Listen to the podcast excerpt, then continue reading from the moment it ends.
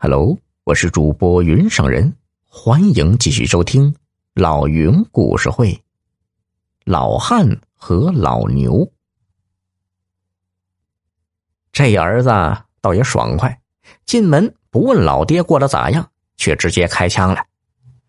爹，听说最近咱家那头大耕牛成了黄金牛，哎呀，你看我这成天靠卖苦力过日子，这钱。赚的太吃力了，要不你就把这牛给我吧，每个月我给你几百块钱生活费得了。可怜天下父母心呐！李老汉听了这话，虽说又恼又伤心，可看着儿子那副怂样，心一软，答应了。儿子兴高采烈的牵着牛走了，一走两个月。再也没有上门。李老汉走了，儿子又没了牛，地也不用耕了，每日里闲得心里直发慌。他三番五次去儿子家想看看牛，可儿子不在，牛也不在。据说儿子靠着这头牛赚的是钵满盆满。这白天见不着李老汉，就打算选个傍晚。到儿子家里死等。这一天夜幕降临，李老汉终于看见儿子牵着牛慢吞吞的回来了。李老汉三两步迎上前，对他的牛摸着叫着，眼眶禁不住沁出了老泪。那牛呢，也闻了闻李老汉的袖口。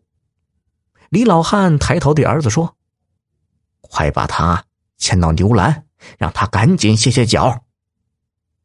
儿子哦了一声，就把牛往院子里牵。可是奇了怪了，那牛啊，却死活不肯往儿子的院子里迈一步，只是在李老汉的身边依偎着。李老汉明白了，自己想牛，牛也想他呀。于是李老汉把缰绳从儿子的手里抢了过来。铁青着脸说道：“瞧你把牛给累的，都不愿跟着你了，我得把他带走了。这黄金牛可是儿子的摇钱树，儿子哪里舍得？他连忙拦住李老汉：‘爹，不行啊，我还有好多活等着呢。’李老汉也是铁了心要牵走牛，愤愤的说道。”那我也不能让你挣钱不要牛命，今天我非把牛牵走不可。说来也怪，那缰绳一到李老汉手里，牛顿时温顺起来，迈着大步就跟李老汉走。儿子见势不妙，拦又拦不住，就绕过去拽住了牛的尾巴，仰着身子向后拉。就这样。父子俩一个在向前牵着缰绳，一个在后拉着尾巴，较上劲儿来。父子俩的拔河比赛没僵持一会儿，那牛啊就有意见了，哞的一声长吼，跺起了蹄子。李老汉心疼啊，这样夺来夺去，受罪的是他的牛啊。于是他一松手，儿子呢？便扑通一声摔了个屁股墩儿。李老汉看儿子摔倒了，赶紧松开缰绳，跑过去搀儿子。